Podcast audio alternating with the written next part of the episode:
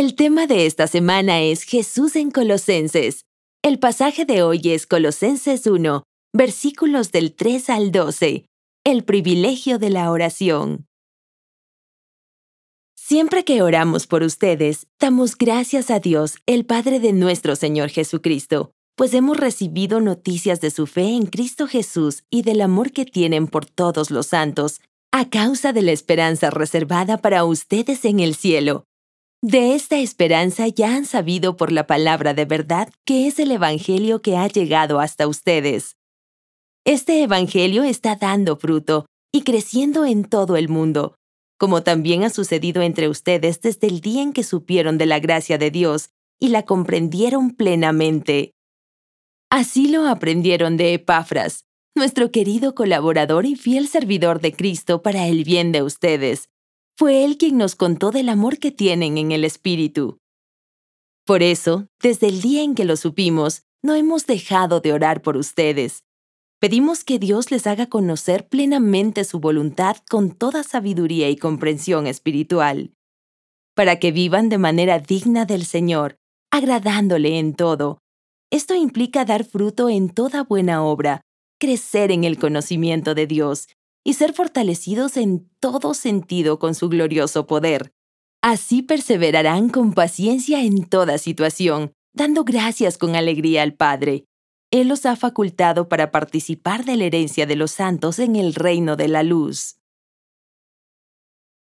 Vamos a analizar más de cerca el pasaje de hoy. Charles Finney fue un predicador del siglo XIX que a menudo dudaba de las palabras que debía pronunciar y de los pensamientos que venían a su mente cuando él oraba. En una ocasión particular, una querida amiga de Finney cayó gravemente enferma. Ella no era creyente y su marido invitó a Finney a ir a su casa para orar por su salud. Cuando Finney comenzó su oración, sintió una profunda tristeza y carga por esta mujer, y no sabía qué palabras decir para poder interceder en su favor. Después de unos momentos de reflexión, mientras él buscaba a Dios y pedía las palabras correctas, Finney experimentó un momento de epifanía y tuvo una revelación él comprendió que su responsabilidad era poner la carga en las manos del Dios Todopoderoso. Inmediatamente él entendió que la vida de esta mujer no estaba en sus manos, ni dependía del resultado de su capacidad de orar. Poco después de que Finney intercediera por su salud, la mujer entregó su vida a Jesucristo y se recuperó por completo. A nosotros, como a Charles Finney, se nos instruye a orar por los demás creyendo en nuestro corazón que Dios tiene la capacidad de responder a nuestras oraciones. En el pasaje de hoy, Pablo identifica varias peticiones que cubren todas las áreas que necesitan la provisión, protección y presencia de Dios en nuestra vida. Pablo ora para que la iglesia sea llena del conocimiento de su voluntad, con toda sabiduría y comprensión espiritual. Versículo 9. Para Pablo, la comprensión o el discernimiento es una pieza fundamental en la caja de herramientas espirituales del creyente. Según estas palabras del apóstol, los creyentes pueden pedir a Dios discernimiento en las situaciones, circunstancias y relaciones en las que quieren que Dios sea glorificado. Pablo intercede también para que la iglesia se comporte de la manera apropiada para un creyente. En el versículo 10, él enfatiza el deseo de Dios de que seamos apartados, puros, santos, que busquemos una vida que lo honre, que dé mucho fruto con buenas obras, impactando el mundo que nos rodea y extendiendo su reino en la tierra, así como también en el cielo.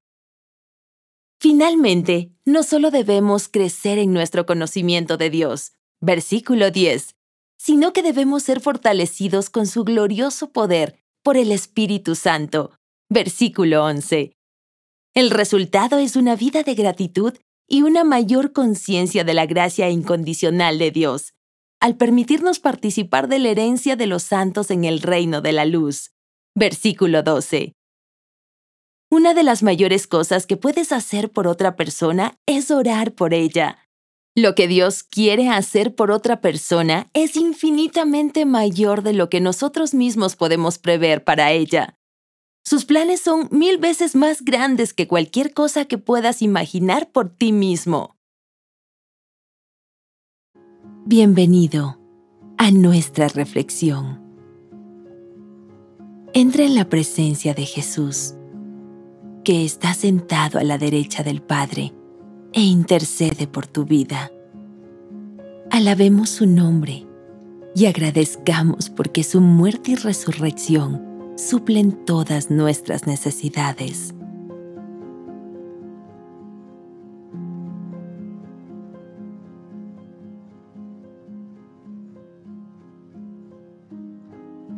De vez en cuando, nos cuesta recordar que debemos orar con constancia y cuando lo hacemos, no lo hacemos con fervor.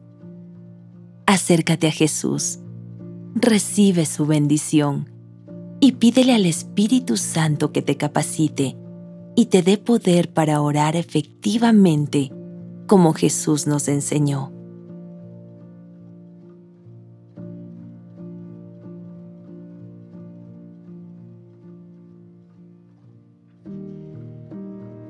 ¿Por quién te comprometerás a orar diariamente para que pueda ver el poder de Dios obrando a través de Cristo en su vida?